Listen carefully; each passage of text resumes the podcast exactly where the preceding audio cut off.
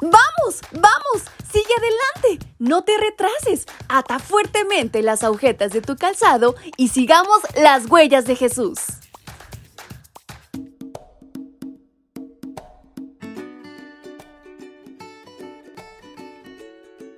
Hola, hola chicos y chicas, ¿cómo están? Muy buenos días. Nuevamente nos encontramos en este su devocional para menores y adolescentes. Y en este día 13 de mayo, su amiga Fabi les saluda con mucha alegría y entusiasmo, esperando se encuentren muy bien. Y saben, la historia de hoy es muy interesante. Se titula Un barco sin timón.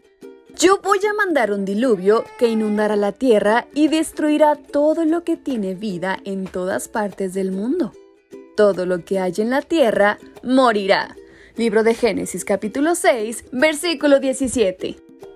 La misión de construir el arca era tan desafiante que le llevó a Noé por lo menos 100 años. Era imposible que él solo la edificara. Así que, irónicamente, los mismos constructores que colaboraron en esa tarea perecieron en las aguas del diluvio. Pero no solo se trató de construir la embarcación. Cuando has asistido a un campamento, ¿te das cuenta de todos los detalles a considerar?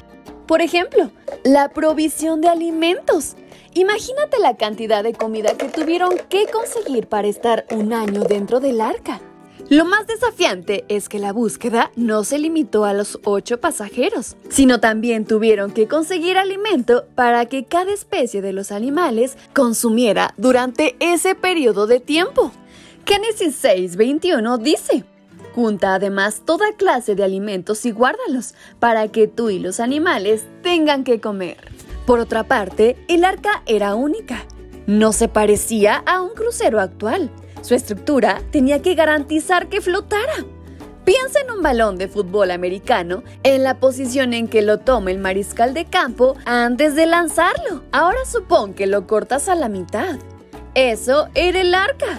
En su interior habría tres pisos para acomodar a todos los animales. En la parte superior estaba el lugar donde vivían las personas. Allí se encontraba una ventana. El largo del arca era de 135 metros. Esto es 15 metros más del lugar donde se coloca el bateador hasta la barda del jardín central, o sea, la parte más profunda del campo.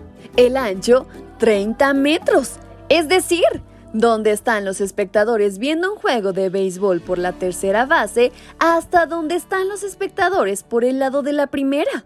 La altura era de 13 metros, como un edificio de 6 pisos. El arca no tenía timón. Significa que no era conducida ni por Noé ni por ninguna otra persona, solo por Dios. Tenía solamente una puerta. ¿No recuerda que Jesús es la puerta de la salvación? Había una ventana donde los viajeros podían mirar el cielo, lo que representaba su dependencia del poder divino. Actualmente sigue siendo el mejor lugar a donde podemos dirigir nuestra mirada en cualquier circunstancia. Decide hoy darle el timón de tu vida a Jesús. Así, no importa la tormenta, siempre estará seguro. Y esperando que esta reflexión haya tocado su corazón y que hayamos aprendido mucho, su amiga Fabi se despide enviándoles un fuerte abrazo hasta donde quiera que se encuentren. Bye bye.